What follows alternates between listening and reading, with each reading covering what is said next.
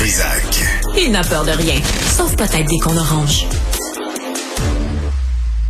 Le Canada, leader de la déforestation, euh, c'est dans le devoir aujourd'hui. C'est choquant euh, comme article. Avec nous, Pierre-Olivier Boudreau, qui est directeur de la conservation pour la Société pour la nature et les parcs. Monsieur Boudreau, bonjour. Bonjour, Monsieur Dutrisac. C'est ce qu'on appelle le SNAP, ça? Oui, exactement, la Société pour la nature et les parcs. Donc, quelle est, quelle est la mission euh, du SNAP exactement? Ben, nous, à la SNAP, notre mission, c'est vraiment la protection du territoire. Euh, donc, on travaille à protéger des espaces naturels partout au Québec puis au Canada. On est une organisation locale canadienne. Puis euh, notre principal outil, c'est ce qu'on appelle les aires protégées, donc des zones là où il n'y a pas de, de grandes activités industrielles comme la foresterie, des mines, l'hydroélectricité, etc. OK. Le National Resources Defense Council, c'est moi, c'est la première fois que j'entends parler d'eux. Ils disent que le Canada est troisième euh, au troisième rang mondial pour ce qui est ce qui touche la perte des forêts primaires et intactes. On dit que c'est des réserves capitales pour la biodiversité sur la Terre. Euh, c'est qui ça, le National Resources Defense Council? Le, le, ben, le, NRDC, comme on les appelle euh, avec leur acronyme, c'est un grand groupe américain. Euh, c'est un des grands groupes environnementaux aux États-Unis euh, qui s'intéresse depuis plusieurs décennies là, à toutes les questions qui touchent la, la, forêt boréale au, Canada. Donc la forêt, là, finalement, l'espèce de ceinture de forêt qui fait, qui fait tout le nord du, du pays. Fait que c'est c'est un groupe qui intervient quand même régulièrement dans les dans les dossiers au Québec et puis euh, qui, qui, produit là, des, des rapports. Euh, c'est un groupe qui est, qui, qui est, basé sur la science, qui fait des, vraiment des rapports qui sont euh, qui sont basés sur des données scientifiques. Dans le cas qui, qui nous qui nous occupe, ils ont publié un rapport là, sur sur les données d'un groupe qui s'appelle Global Forest Watch. Ça, c'est un, un, organisme qui regarde beaucoup la forêt du point de vue de, de, de l'espace, donc avec des données satellitaires. Là. Fait que, euh, que c'est ça. C'est, euh, c'est la manière dont, dont ce groupe-là fonctionne. Ouais. Et là, on, on, on accuse le NRDC, là, comme vous l'appelez, euh, Monsieur Boudreau, euh, on accuse le Canada de laxisme à l'égard de l'industrie forestière. Euh, est-ce que, est-ce que c'est crédible cette accusation-là? Ben, le constat qui est fait euh, dans, dans le rapport de NRDC là, que, que, que j'ai parcouru en diagonale, là, euh, vous savez qu'on est en plein milieu de la COP15, donc ben on, a, on a beaucoup de choses à faire. Mais euh, en fait, le, principal constat, c'est que le, Canada se classerait au troisième rang parmi les pays qui ont euh, qui ont perdu le plus de, forêts primaires, comme vous dites. Des forêts primaires, c'est quoi? C'est des forêts qui n'ont pas été euh, touchées par par les grandes activités industrielles, donc par la par la foresterie industrielle.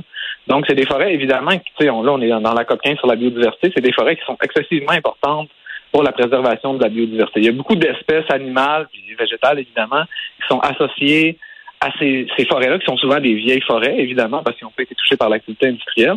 Puis là, ben, en apprenant évidemment que le Canada se classe au troisième rang euh, dans les pertes forestières, c'est sûr qu'on est un grand pays, c'est normal qu'on, puis on est un pays forestier, c'est normal qu'on perde beaucoup de ces forêts-là, mais à un moment donné, il faut quand même se poser la question. Euh, écoutez, là, euh, est-ce qu'on est-ce qu'on va continuer à, à vitam aeternam à gruger nos forêts primaires ou, ou hmm. la foresterie est-elle capable de rester dans sa propre empreinte? Finalement, c'est ça la question. Bien, bien, quand tu vois le Canada est derrière la Russie et le Brésil, qui sont deux grandes démocraties, comme on le sait, euh, il me semble c'est inquiétant, surtout avec le premier ministre qui se dit écolo, féministe, toujours à gauche, toujours bien intentionné, et qui est finalement une hypocrite, là, qui a promis de planter 2 milliards d'arbres en 2019, puis il l'a pas fait. Ben, effectivement, la gestion des forêts, c'est, ça a toujours été une grosse problématique, toujours euh, autant au Québec qu'au Canada. Il y a beaucoup de moi, je vais le dire sans, euh, euh, en, en, toute honnêteté, moi, je trouve qu'il y a beaucoup de désinformation sur euh, ce qui se passe au niveau forestier, autant au Canada qu'au Québec. sais, souvent, on entend des choses comme ah, on exploite à peine euh, la, moins de 1% de nos forêts à chaque année. Oui, mais ça, c'est, c'est occulter le fait que, que sur, sur 50 ans, écoutez, on exploite des grosses superficies euh, juste en, en l'espace d'une cinquantaine d'années, qui est à peu près le temps moyen pour qu'une forêt repousse. Là. Mm. On, est, on exploitait au Canada 300, 300 000 km c'est à peu près la, la superficie de l'Italie. Donc, c'est les grosses superficies qui sont touchées par l'industrie forestière au Canada. Je vous dis pas que en foresterie, tout est toujours nuancé, il n'y a rien de tout blanc, tout noir. Il y, a des, y a des améliorations qui ont été faites, notamment au Québec. On a un nouveau régime forestier depuis 2013, mais il y a encore des grosses problématiques. Puis ça, on peut le voir, puis on parle de biodiversité en ce moment. Euh, si on regarde une espèce, euh, un peu une espèce indicatrice, c'est le caribou forestier. Si on était vraiment capable de faire de la foresterie durable au Québec et au Canada, on maintiendrait des populations de caribous forestiers parce que c'est un animal qui est sensible justement à la perte de, vieilles forêts. Fait que. Euh, OK. À qui euh, mon père travaillait dans le bois, M. Boudreau, euh, Boudreau, et il vendait, il achetait des matériaux de construction, là, puis il me disait, puis ça, dans les années 70, c'était pas un écolo, là, c'était, c'était un vendeur. Puis il disait, si les compagnies forestières avaient planté au fur et à mesure qu'ils coupaient des arbres, on aurait une, une forêt sans fin. Ben, c'est, c'est pas juste la question de, de replanter, puis oui, tu sais, on, a l'image qu'une forêt, ça repousse. Euh, moi, j'aime pas d'ailleurs quand on dit que la forêt, c'est un jardin. C'est, c'est pas aussi simple que ça. C'est une forêt. En fait, il y a des études qui ont, qui ont été faites en Ontario qui montrent que euh, il y a des cicatrices qui sont laissées par l'exploitation forestière. Tu sais, tous les chemins forestiers, là, il y en a des, il y en a des centaines de milliers de kilomètres juste au Québec. C'est des, c'est, c'est, des, c'est des forêts qui repoussent pas, ça, tu sais. la régénération de la forêt, au Québec, là, juste pour vous dire, il y a à peu près 80 de la forêt qui, qui se régénère naturellement. Donc, on fait à peu près 20% de plantation. Mais c'est pas à cause qu'une forêt a été coupée qu'elle va repousser comme elle était. C'est pas nécessairement les mêmes espèces qui repoussent. Euh, quand on fait de la plantation, on va planter des espèces qui sont intéressantes pour l'industrie forestière, mais pas nécessairement intéressantes pour la biodiversité. Mm. Donc, euh, donc, tu sais, puis je sais que les travailleurs forestiers, les normes se sont beaucoup améliorées. Ce qui se passe en forêt, il y a beaucoup plus de précautions. Mais on est plus dans une problématique au niveau de la gestion de nos forêts, de la planification. On planifie encore beaucoup trop de coupes dans, justement, dans les forêts intactes. Notre, empreinte de, de, la foresterie va toujours, toujours vers le nord. On est dépendant de ces vieilles forêts-là, de ces forêts-là euh, primaires. Est-ce qu'on est-ce qu'on peut se poser la question aussi à qui appartiennent les grandes compagnies forestières? Parce que Paper Excellence là, c'est euh, c'est ça appartient à un Indonésien qui possède aussi Asian Pulp and Paper. Euh, il vient d'acheter Résolu en 2021. Il a acheté Dumpter au coût de 3 milliards, mais ça reste que c'est notre forêt à nous autres, ça là. Oui, mais je trouve ça intéressant que vous posiez la question parce que justement, nous, la SNAP, dans le cadre de la COP 15, on a organisé trois journées de conférences sur euh, ce qu'on appelle les, causes sous-jacentes au déclin de la biodiversité.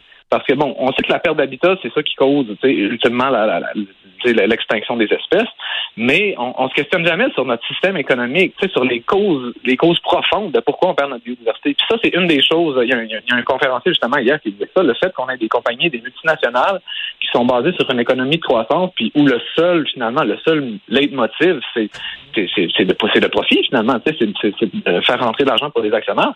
Mais on se retrouve dans des situations où il y a beaucoup de pression sur nos forêts. C'est ça que ça fait. Puis, tu sais, bon, les compagnies au Québec, ils ne gèrent plus nos forêts, ils ne gèrent plus la planification, mais il y a quand même une énorme pression sur les gouvernements qui sont responsables de ça. Pour, euh, ben c'est ça. Pour, ben, il doit y avoir des lobbies. Toute industrie a un lobby. Ce lobby doit être efficace s'il est riche. Ben, c'est, c'est, on, on se le cachera pas. Il y, a, y a beaucoup de, de lobbyistes euh, dans, au niveau de l'industrie forestière, ça a forcément un impact. Mais ce qu'on voit, puis là, ben là, on parle de biodiversité plus que jamais. Il y a eu une grosse commission aussi sur la question du caribou forestier. On voit quand même que la population veut préserver euh, veut préserver la nature. Tu sais, il y, a un sondage, là, à la COP, on parle de protéger 30% du territoire d'ici 2030. Ça, ça sera probablement l'engagement qui va, un des engagements qui va résulter. Mais juste, euh, il, y a, y a, deux ans, il y a un sondage qui a été fait. Neuf personnes sur dix au Québec et au Canada étaient d'accord avec cette idée-là de protéger plus de territoire. Bon, ben, maintenant, vous allez me dire, il faut des gestes concrets. On est on est d'accord avec ça.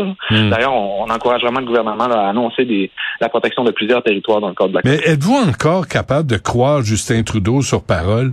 Il vient, il nous a menti, il a fait la pleureuse, il a braillé tout le temps, il a promis 2 milliards d'arbres il, y a, trois ans, il a rien livré. Pouvez-vous encore croire cet homme-là sur parole? Ben écoutez, euh, au niveau de la plantation d'arbres, nous, justement, on en, en fait à la SNAP, on, on, va planter des arbres euh, sur, euh, sur un secteur près de Montréal qui s'appelle l'île Sainte-Thérèse. Euh, c'est un, super bel endroit qui. En fait, il va falloir arriver vers ça. On, on, on, va parler de plus en plus de restauration parce qu'on a beaucoup endommagé la nature. L'être humain là, sur la sur la planète, on, on a une empreinte sur 75% euh, des terres. C'est énorme. Fait il va falloir penser dans la prochaine décennie si on veut protéger notre biodiversité à la restauration. Fait que bon, la plantation d'arbres, c'est nécessaire, mais ça fait pas des miracles non plus. Il faut pas juste miser là-dessus. Euh, qu'est-ce que le gouvernement fédéral peut faire? Ben, il peut. Euh, non, mais c'est Trudeau qui l'a promis. ne gère pas nos forêts non plus. Hein. Ça, il faut s'en rappeler. C'est les provinces qui gèrent les forêts. La meilleure chose que le gouvernement fédéral peut faire, c'est investir de l'argent puis supporter des initiatives qui vont qui vont qui vont être justement du reboisement, euh, une meilleure gestion des forêts, des projets de collaboration aussi pour protéger des espèces menacées. Fait que Et les provinces ne sont pas insensibles à la puissance des lobbies des compagnies forestières.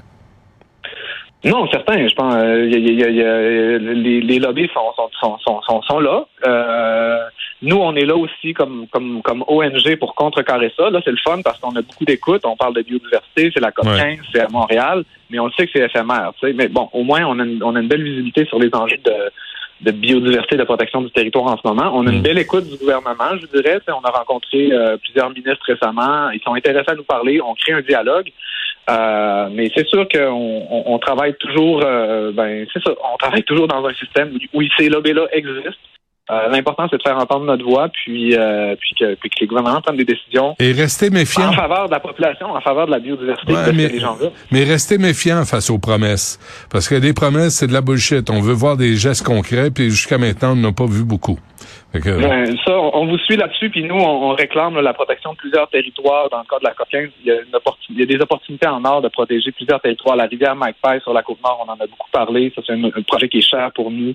Euh, protéger, faire des aires protégées pour le caribou forestier. Donc, il faut des gestes concrets. On est totalement d'accord avec vous. Il faut que le gouvernement annonce la protection de territoire, puis des, des, des, mesures concrètes finalement. Là, on, reçoit, on reçoit 20 000 personnes à la COP 15 à Montréal il faut des gestes concrets. Il faut montrer qu'on est des leaders, pas juste dans les engagements, mais dans les gestes concrets aussi. Très bien. Pierre-Olivier Boudreau, directeur de la conservation pour la société, pour la nature et les parcs. Merci. Bonne chance. Merci de l'invitation. Bonne journée.